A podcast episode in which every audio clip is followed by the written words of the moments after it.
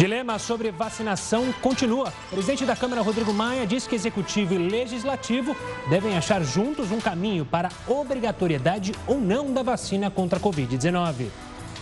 Estudo revela que cérebro de quem teve coronavírus pode envelhecer 10 anos. Impacto cognitivo pode durar meses.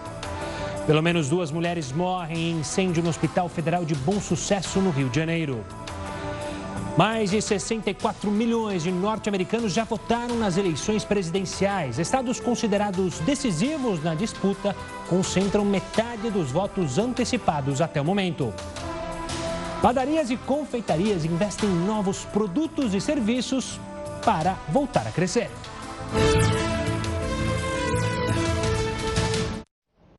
Seja muito bem-vindo ao Jornal da Record News. Lembrando que esta edição também está ao vivo no nosso canal do YouTube e no Facebook da Record News. A gente abre essa edição falando de uma pesquisa que revela que a pandemia mudou o comportamento do consumidor. Além da maneira de fazer compras, os brasileiros também consumiram mais itens de decoração e gastronomia. Com a pandemia, as compras pela internet ficaram ainda mais fortes.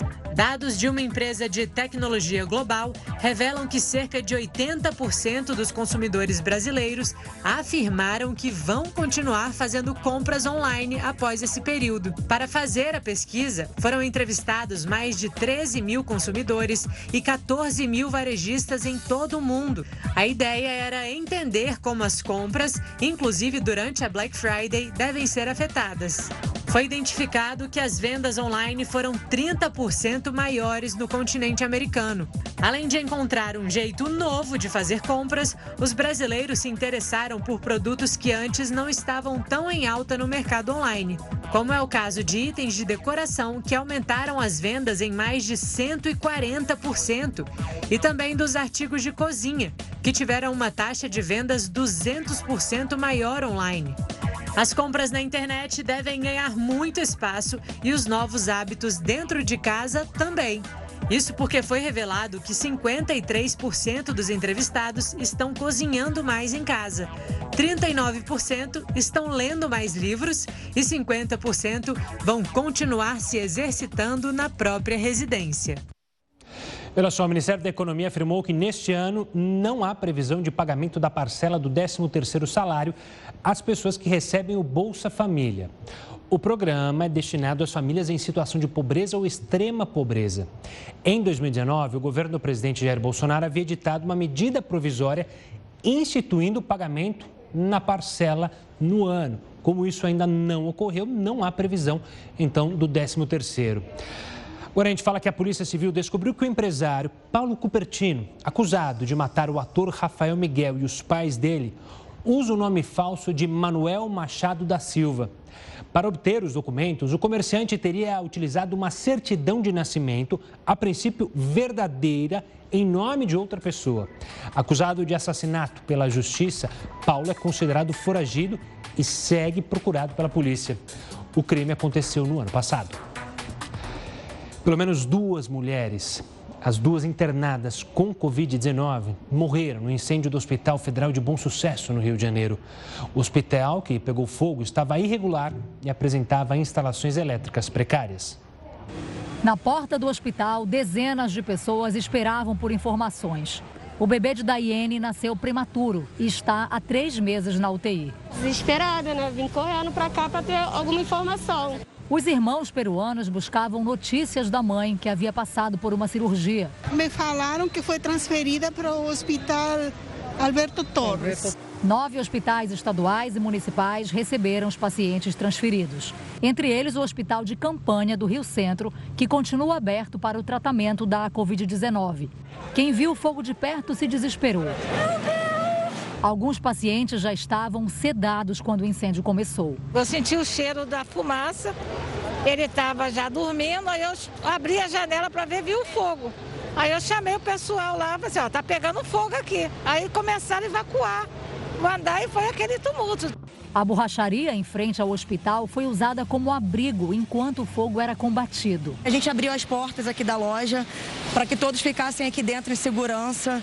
E assim, a gente atendeu todos, foi tudo tranquilo, todo mundo com vida.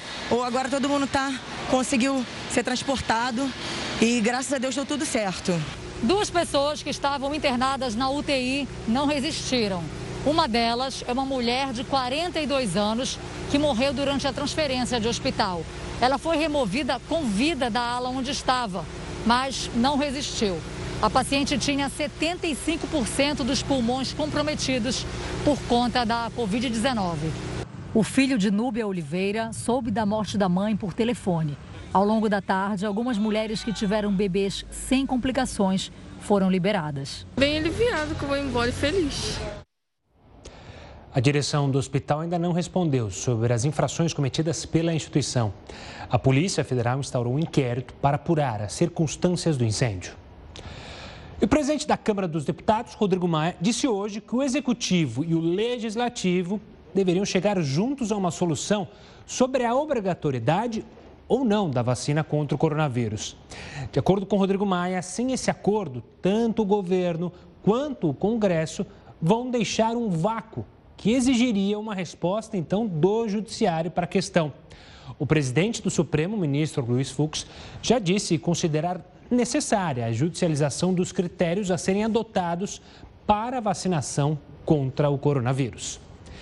Um estudo feito em um hospital na Espanha mostra que 80% dos pacientes internados com Covid-19 tinham deficiência de vitamina D. Para entender a importância dessa vitamina, eu converso com o endocrinologista Sérgio Setsu Maeda, presidente da Sociedade Brasileira de Endocrinologia e Metabologia Regional aqui de São Paulo. Doutor, obrigado pela participação aqui conosco. O estudo não é um estudo grande, né? é um estudo é, direcionado num hospital lá do, da Espanha, mas relata sobre essa é, deficiência da, da vitamina D. Por que, que a vitamina D é tão importante e qual pode ser a ligação que ela tem com essa doença, com esse vírus da Covid-19. Uma boa noite, doutor. Boa noite a todos. É, a vitamina D é um hormônio que está principalmente relacionado com a saúde óssea, mas a gente sabe que ela tem funções em outros sistemas, o que inclui o sistema imunológico, né, que nos faz a defesa contra as infecções e como lidar com substâncias estranhas dentro do nosso organismo. É, em relação ao Covid-19, existem estudos que estão acontecendo no mundo inteiro, mas a exemplo desse que você cita, ele é um estudo que a gente chama ele de observacional.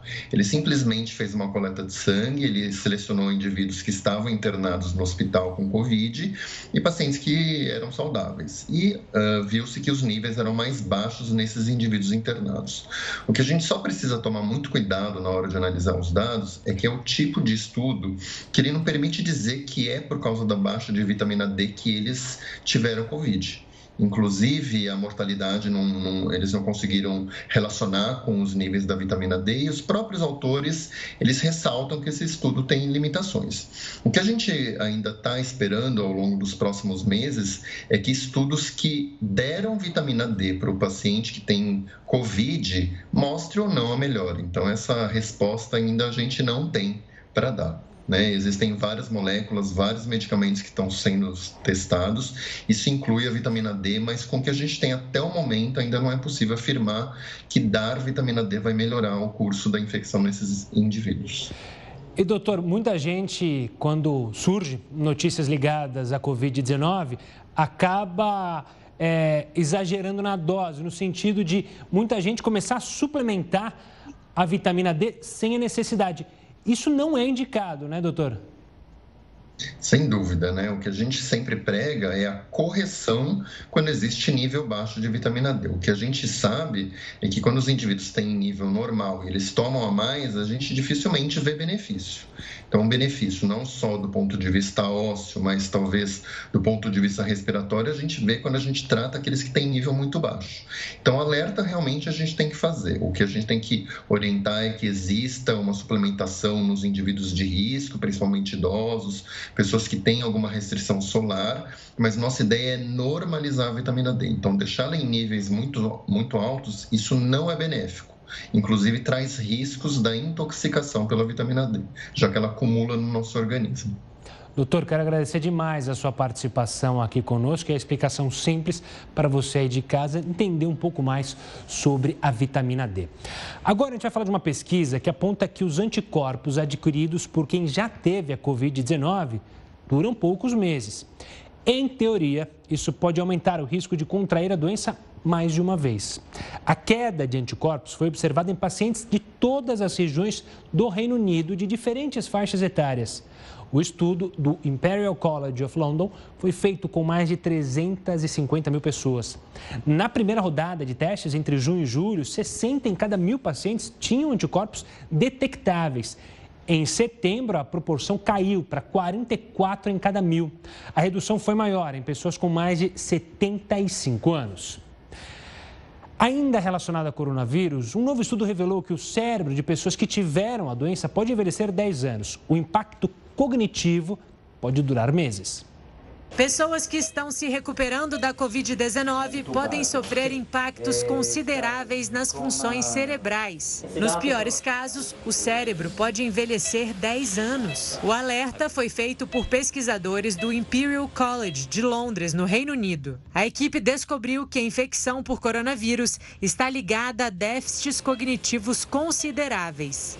Além disso, pessoas que se recuperaram, incluindo aquelas que não relatam mais sintomas, apresentaram déficits cognitivos. Os mais preocupantes foram registrados em pessoas hospitalizadas. O déficit cognitivo ele pode ser definido como dificuldade em nossas habilidades mentais em nossas habilidades de atenção, concentração, memória, né, na nossa capacidade de raciocínio, linguagem. Então, tudo aquilo que envolve uh, o processamento de informações né, vai estar prejudicado se eu tiver um declínio cognitivo. O estudo analisou o resultado de mais de 84 mil pessoas. As conclusões ainda precisam ser verificadas por outros especialistas, como já é de costume na comunidade científica. Existem algumas críticas aí a esse estudo, como por exemplo, não sabíamos como era a cognição desses pacientes antes de contraírem a Covid. E uma outra crítica que existe é que. Uh, nós não sabemos como essas pessoas vão se comportar a longo prazo, né? O declínio cognitivo, ele é deste momento, então pode ser um problema aí de curto prazo, mas sem dúvida nenhuma é um estudo que deixou todos nós aí em alerta. E a Rússia pediu à Organização Mundial da Saúde a aprovação do uso emergencial de uma vacina contra a Covid-19. Quem tem mais detalhes sobre o assunto é o Heródoto Barbeiro. Diga lá, professor. Olá, Gustavo. Essa questão da vacina russa até nos remete a um ponto interessante que é o seguinte. Recentemente, Gustavo, é, nós tivemos aí a participação no jornal do Dr. Renato Kifuri, que é da Sociedade Brasileira de Imunização. Hoje ele diz o seguinte, que o Brasil está bem na foto é, em relação à vacina do mundo, bem porque o Brasil entrou com uma grana lá na OMS. E o doutor Renato diz o seguinte, que conseguir vacina, o Brasil vai conseguir. Onde é o gargalo, segundo ele? Até lembrando a questão do arroz. O gargalo é a quantidade da vacina que o Brasil vai conseguir para poder vacinar todo mundo. Não vamos esquecer que nós somos 210 milhões de brasileiros e algumas dessas vacinas aí dependem de mais de uma dose. Então, esse é o depoimento de uma pessoa que está ligada à Sociedade de Imunologia. O outro é o seguinte: nós estamos falando de vacina russa.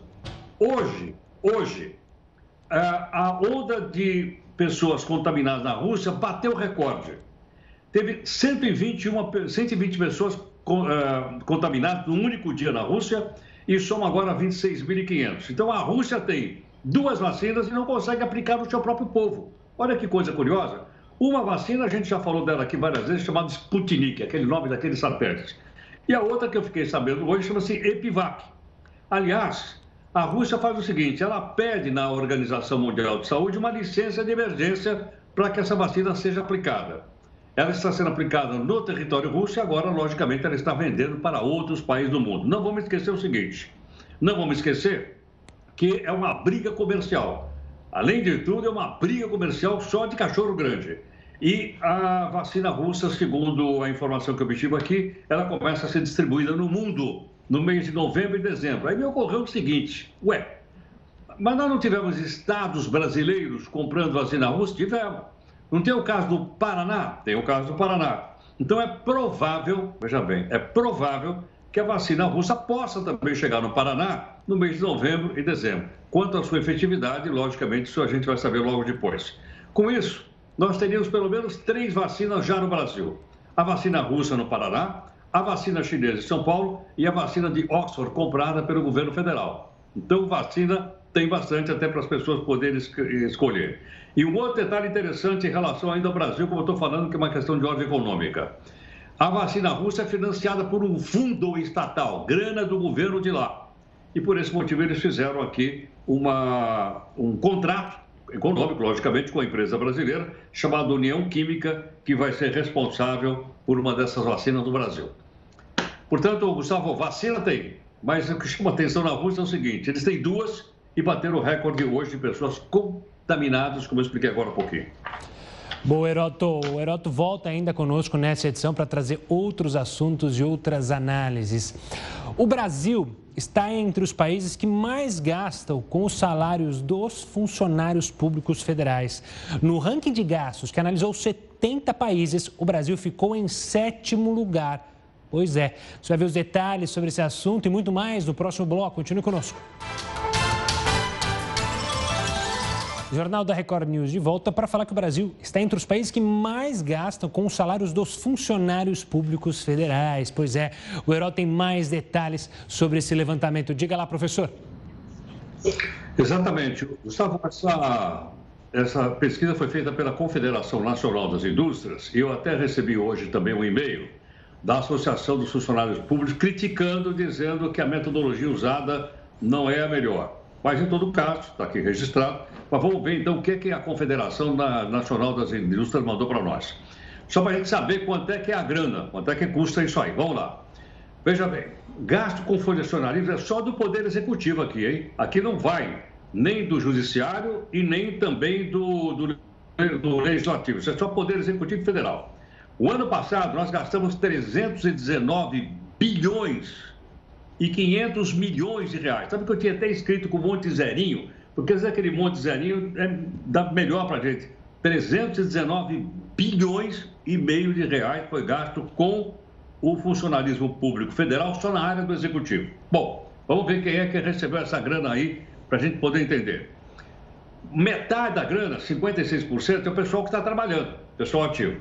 Mas olha a quantidade de dinheiro que vai para os aposentados 43,5%. Porque no passado, o pessoal de aposentado se aposentava com o salário do, do, do, do funcionário da ativa. E quando o funcionário da ativa tinha aumento, o aposentado tinha também. Então você veja que é quase meio a meio aquela grana toda dividida então entre quem trabalha e quem está aposentado. Agora vamos comparar com outros países do mundo para a gente saber se a gente gasta muito ou se a gente gasta pouco. Vamos pegar a Arábia Saudita, os caras lá nadam em dólar, tem petróleo, aquela coisa toda. Pois é, Arábia Saudita, a capital é Riyadh. Lá, eles consomem 14% do produto interno bruto para poder pagar o funcionário público, todos lá da Arábia Saudita. Nós aqui no Brasil, acabei de mostrar os números agora, a gente consome 13,4% do produto interno bruto, ou seja, nós gastamos tanto quase como a Arábia Saudita né, que, que é o país mais rico do mundo. Agora vamos pegar a Itália, que é um país muito rico também. Gasta mais ou menos do que o Brasil? Menos. A Itália gasta 9,5% do PIB e o mais ricão de todos eles, os Estados Unidos, gastam 8,8% do PIB com o seu funcionalismo público. Compara aí, o Brasil gasta 13,4%, os Estados Unidos gasta 8,8%, apesar, inclusive, de ter uma população maior do que a do Brasil. Agora, sim, bom, Dá para fazer uma comparação entre o pessoal ganha na iniciativa privada e ganha no poder público? Essa pesquisa que nós estamos mostrando aí, que é da Confederação Nacional da Indústria, ela, ela mostra assim. Veja só, olha, olha que interessante. Quando você trabalha no setor público, estou falando só dos altos salários, hein? Não estou falando para professor que ganha mal, policial ganha mal, não estou não, pegando grande salário.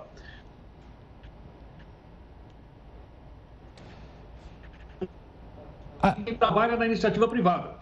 Por isso, muita gente quer ir para o funcionalismo público, mas daqueles cargos bem remunerados. Na Rússia é exatamente o contrário. Quando você é funcionário público, você ganha 14% a menos do que ganha o trabalhador da iniciativa privada na Rússia. E no caso dos Estados Unidos, também é a mesma coisa. O funcionário público lá ganha menos do que o trabalhador da iniciativa privada, menos 4% em média, segundo essa pesquisa aí que foi feita pela Confederação Nacional da Indústria. Então é um dado interessante, sai do nosso bolso. Agora, Gustavo, saindo do nosso bolso, por falar no nosso bolso, você tem aí o impostômetro para a gente mostrar aí para o pessoal ou não? Seu pedido é uma é ordem. Está aí. Tá aí. Olha quanto nós já pagamos de imposto esse ano para o governo federal, estadual e municipal. 1 trilhão 671 bilhões 529 vai, vai por aí afora. Ok ou não? Banca tudo isso e mais aqueles 2 bilhõezinhos que eles estão gastando na campanha eleitoral que a gente vai mostrar daqui a pouquinho, né, Gustavo? Exatamente, Heroto. É bilhão e trilhão que não falta mais. Heroto volta daqui a pouquinho aqui conosco no Jornal da Record News. Vamos falar de um dos setores que mais sofreram impacto negativo com a pandemia, que foram as padarias e confeitarias. Mas para se manterem no mercado, foi necessário investir em novos produtos e serviços. E mesmo assim, muitos empresários tiveram que fechar as portas.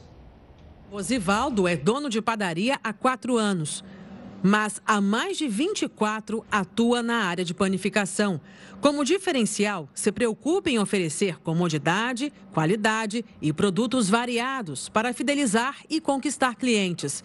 De segunda a segunda, produz de 30 a 40 tipos de pães diferentes. Hoje a gente está trabalhando, focando muito nas redes sociais, né? E colocamos e implantamos também o delivery né, na nossa empresa para poder estar. Tá está atendendo essa demanda por causa do, dos idosos, né, das pessoas debilitadas que não estão podendo sair por causa da pandemia. Os funcionários da padaria passaram por um rigoroso processo de treinamento. Aproximadamente 5 mil pães do tipo francês e 40 variedades de bolos saem do forno diariamente. Não demitimos ninguém, né, em meio a essa situação toda que nós estamos passando. Estamos fazendo malabarismo, né? Mas estamos conseguindo manter o nosso quadro de funcionário, né? Hoje a gente trabalha em cima de festivais. Todo dia tem um tipo de festival na, na padaria, né? De segunda a sexta. Festival de salgado, festival de bolo, festival de sobremesa, festival de, de, de pães. Então, isso que, que tem nos sustentado. Mais de 64 milhões de norte-americanos já votaram nas eleições presidenciais. Estados considerados decisivos na disputa concentram metade dos votos antecipados do país até o momento. Para entender o que isso significa, eu vou conversar agora com Pedro Costa Júnior, que é cientista político e professor de relações internacionais, e entender essa reta final lá nos Estados Unidos. Professor, vamos dividir essa conversa justamente é, entre os dois candidatos desse bipartidarismo americano. Quero começar falando do Joe Biden. As pesquisas apontam ele é, como possível vencedor, mas são pesquisas baseadas é, no voto direto. E a eleição americana não é decidida pelo voto direto, mas sim indireto. Mesmo assim, você acredita que nessa reta final, Biden está confiante com a vitória? O partido está confiante com uma vitória nas eleições da semana que vem? Boa noite, Gustavo. Da Record News. Abraço fraternal também para o meu amigo do Herói, vai sempre ter um vídeo. Bom, sua pergunta, ela, na verdade, é a pergunta de um milhão de dólares. Né? Quer dizer, quem vai chegar ah, na frente das eleições mais importantes do mundo? Que tal todo o sistema internacional, todo mundo está de olho. Né? O Biden tem é, um ligeiro favoritismo, ah, de acordo com a média das pesquisas, é o que vem apontando, é, enfim, todos os institutos norte-americanos, né? mas não significa que ele vai vencer as eleições. Tá?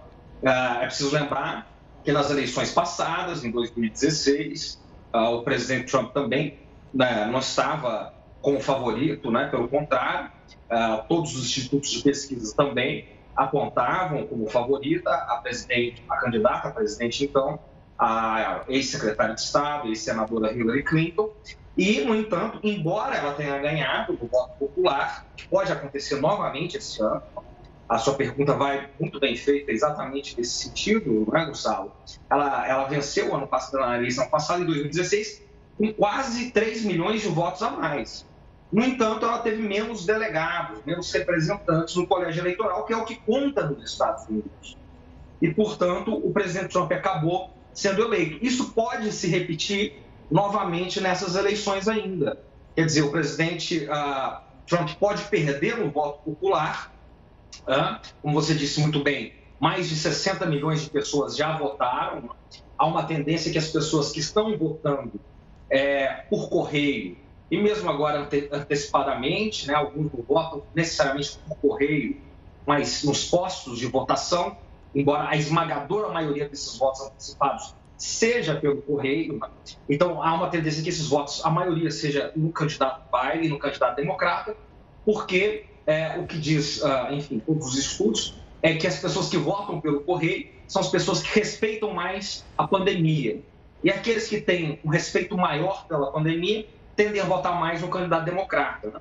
Então, pode ser que o, que o Biden vença, mais uma vez, os democratas vençam, uh, mas não levem, né? que o Trump possa ainda vencer no colégio eleitoral, o jogo está ah, aberto. Obrigado, professor, pela análise, pela, pela mostra para as pessoas de casa, porque por mais que as pesquisas apontem um favoritismo, a eleição americana não é decidida no voto direto. Por isso, ainda há muito o que acontecer e, claro, você vai ficar sabendo tudo sobre a eleição americana aqui na Record News. Profissionais do setor de beleza tiveram que se reinventar após a reabertura do comércio no país. Muitos deles investiram em promoções para atrair os clientes. Juliana sempre trabalhou como maquiadora. Durante este período de pandemia, resolveu inovar e agora também cuida dos cabelos das clientes. No estúdio, o atendimento é exclusivo, uma pessoa por vez eu trabalhava só com maquiagem, penteado. E durante esse período, por não ter festa, eu tive que ir atrás de um sonho, né, de uma vontade, que era trabalhar com cabelos. Então, agora eu estou iniciando com tratamento mesmo para os fios, essa coisa de hidratar, cronograma capilar, para atrair mais pessoas. Junto com os novos serviços, foram lançados pacotes atrativos. Com isso, conseguiu fechar a agenda até 2021. No período que a gente não estava trabalhando, eu coloquei pacotes para poder atrair as pessoas, né? Mesmo que para os agendamentos futuros. Então, se ela fosse usar em 2021, ela estava pagando com 30% de desconto. O mercado de beleza sempre lança novas tendências e os profissionais precisam estar atualizados. Até porque os clientes são muito exigentes e querem sempre os melhores resultados. Uma pesquisa internacional aponta que o Brasil é o quarto maior mercado de beleza e cuidados pessoais do mundo, incluindo cosméticos para cabelos e pele, além de perfumes e produtos de higiene pessoal. O país fica atrás apenas dos Estados Unidos, China e Japão. Já na categoria de fragrâncias, os brasileiros estão em segundo lugar, atrás apenas dos americanos. E a previsão para os próximos anos é animadora. Segundo a mesma empresa de pesquisa, para 2023, o aumento pode chegar a 20,6%. Wesley se especializou no tratamento de cabelos, principalmente em coloração e reconstrução dos fios. Fez investimentos altos em equipamentos e produtos de boa qualidade. O mundo da beleza é um mundo que muda muito de tendência. Então sempre a gente tem um, um, um portfólio muito grande de cor. Então o profissional tem que estar sempre atualizado em técnicas novas, porque a clientela chega e ela vem buscando coisa nova, né? E um meteoro cruzou o céu da Bahia. Foi um espetáculo para milhares de pessoas. A bola de fogo foi vista em várias cidades e, claro, assustou alguns moradores. É o que você vê no próximo bloco aqui no Jornal da Record News. Continue conosco. Estamos de volta. Foi adiada para esta quarta-feira a reunião sobre o futuro da deputada federal Flor de Lis. A reunião da mesa diretora da Câmara dos Deputados estava marcada para esta terça. Flor de Lis foi denunciada como mandante do assassinato de seu ex-marido, pastor Anderson do Carmo. A mesa vai analisar um parecer que recomendou o encaminhamento do caso para o Conselho de Ética. O processo pode levar à cassação do mandato da deputada. Vamos agora com a opinião do colunista Rodrigo Constantino. Com o fracasso do governo petista, ser de esquerda passou a ser mais motivo de vergonha do que de orgulho. E muitos esquerdistas tentaram então se adaptar e usurpar o termo liberal para si. Mas são liberais de um tipo muito peculiar e esquisito. O liberal à brasileira defende, por exemplo, o inquérito arbitrário e ilegal do STF que, com base no pretexto de combate ao discurso de ódio e às fake news, pratica censura. Apoia o PCC, o maior partido comunista do mundo, por pragmatismo, pois a China é nosso maior parceiro comercial, como se isso fosse sinônimo de termos que abaixar a cabeça e adotar uma postura subserviente, de capacho, de vassalo ao que vem de lá. Prega também a vacina obrigatória, em nome da ciência e do interesse coletivo. E por aí vai. Como o tal interesse coletivo é um conceito bastante vago e fluido, que nunca é definido de modo preciso, acaba servindo de justificativa para as ações mais arbitrárias e totalitárias que se possa imaginar. Esses liberais são do tipo que enaltecem os esquerdistas, Fernando Henrique Cardoso e Obama, como ícones do liberalismo, mas demonizam Paulo Guedes e a agenda reformista liberal do governo Bolsonaro. São liberais simpáticos ao plebiscito no Chile, que provavelmente vai produzir uma nova Constituição bem mais populista. E elogiam ainda o governo argentino, que vem destruindo as liberdades e a economia do nosso país vizinho. São liberais que enxergam a Suprema Corte como uma extensão do poder legislativo e aplaudem ministros que querem empurrar a história rumo à justiça racial e social, em vez de apenas garantir a lei e a Constituição. Enfim, são liberais made in China. E um meteoro cruzou o céu da Bahia na noite passada, um espetáculo para milhares de pessoas. A bola de fogo foi vista em várias cidades da Bahia. Os moradores relataram forte clarão no céu, seguindo minutos depois de uma explosão. Segundo o boletim do Observatório Bremen, a rede brasileira de observação de meteoros, houve a passagem de um bólido, que é um meteoro brilhante. A rotina de pais separados e de filhos que dividem a vida entre duas casas é a realidade de muitas crianças. Um cineasta brasileiro decidiu transformar em animação os dilemas sobre a guarda dos filhos. É o que você vê no próximo bloco. Continue conosco. Vamos falar com o Heroto, porque há vereadores que estão gastando mais que prefeitos em campanhas eleitorais. Pois é. Heroto, explica pra gente isso daí. Pois é, e, e é fato, né? não é um só, não. Tem vários que estão gastando na campanha de vereador mais do que eles ganham para prefeito. O detalhe interessante aqui é o seguinte: nós temos que saber que o mandato de vereador é de quatro anos. Então, mais uma pergunta que nós temos que fazer para o candidato. Escuta, o senhor, quantas vezes o senhor já foi reeleito vereador? Eu vi um caso aqui, Gustavo, de um cidadão que já foi eleito sete vezes. Multiplicado por quatro, ele está 28 anos lá. Se ele for reeleito esse ano, ele vai ficar sete vezes, 32 anos lá. Olha, se isso aqui não é político profissional, eu já não sei mais o que é político profissional. Então é bom a gente perguntar quantos mandatos o cidadão está lá. Né? 28 anos é muito tempo. Outra coisa interessante é o seguinte: como eles conseguem mais dinheiro? Porque geralmente esses cidadãos, eles são caciques do partido político ao qual eles pertencem e, consequentemente, eles ficam com a maior quantidade de dinheiro. Teve um cidadão aqui que perguntaram a ele esse ano quanto é que ele ia gastar e ele disse, ah, eu não vou dar porque eu vou prestar conta. Aí foi dar uma olhadinha lá quanto é que ele gastou na eleição passada, 2016. Lá ele gastou 2 milhões e 16 mil reais. A pergunta que não quer calar é o seguinte: será que ele conseguiu, com o salário dele nesses quatro anos, reaver os 2 milhões que ele gastou na campanha eleitoral? Ou será que há outras eh, benesses que a nossa van filosofia não é capaz de entender? Portanto, veja o seguinte: além desse, tem outros casos aqui. Tem cidadão, por exemplo, que tem mais três, que está gastando mais de um milhão de reais na campanha para vereador e para a gente não deixar os prefeitos de fora, Gustavo, porque o pessoal também está torrando a nossa grana. Né? Tem um prefeito aqui que vai gastar 7 milhões e 800 mil reais na campanha eleitoral. Detalhe, detalhe, lá no site dos TSE tem lá o Pardal, né, para a gente fazer a denúncia lá. Se porventura a gente perceber que alguém está abusando, olha ele aí, ó, do poder econômico, entra no sitezinho do TSE, e põe lá a sua denúncia para que a gente possa ter uma campanha mais igualitária. É isso aí, Gustavo. Belíssimo recado. Heroto, a gente se fala amanhã aqui dentro do Jornal da Record News. Um forte abraço, Heroto. Vamos falar da rotina de pais separados e de filhos que dividem a vida entre duas casas. Essa é uma realidade de diversas crianças. O cineasta brasileiro decidiu transformar em animação os dilemas sobre a guarda dos filhos. A história de uma menina que sente saudades do pai retrata a realidade de milhões de famílias. A rotina de pais separados e de filhos que dividem a vida entre duas casas. Nos sonhos de Isa, Tudo isso surge de um jeito lúdico.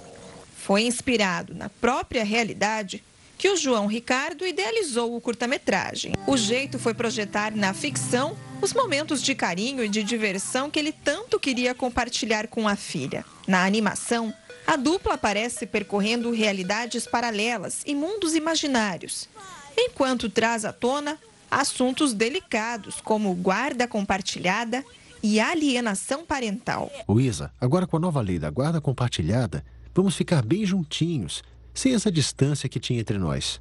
O que é a lei da guarda compartilhada? Bom, é uma regra que foi feita para que pais, mães e filhos que não moram na mesma casa não fiquem mais separados por tanto tempo. A produção começou como trabalho de conclusão de curso na pós-graduação em cinema. João Ricardo escreveu, dirigiu e produziu o filme. Tudo com um orçamento enxuto e com o talento de amigos que entraram com a música, as vozes e os desenhos. Com a repercussão do trabalho, veio o incentivo para dar sequência à história, que já conta com três capítulos. O mais recente, lançado no ano passado, circulou por festivais da América Latina e ganhou até versão dublada. Me pergunto o que há nesse baú antigo. Percorrendo o Brasil e o mundo, a mensagem deixada pelos episódios podem ser um instrumento para famílias que passam pela mesma situação dos personagens. Alguns pais tentam esconder dos filhos para protegerem eles, mas as crianças elas são muito observadoras e elas entendem o que está acontecendo pela modificação do ambiente, modificação do comportamento dos pais. E se não esclarecer esse assunto, elas vão criar coisas que não são reais e até piores nas suas cabeças. A história, construída a partir dos sonhos da menina Isa, tem extratos de realidade. Ideia não falta, criatividade tem de sobra. Muito satisfeito com o reconhecimento assim. É, é, era coisa inimaginável, assim, né? Um sonho mesmo, um sonho. Luísa, tá na hora da escola. O Jornal da Record News fica por aqui. Tenha uma ótima noite. Fique muito bem acompanhado com a Manuela Caiado e o Hora News, edição das 10.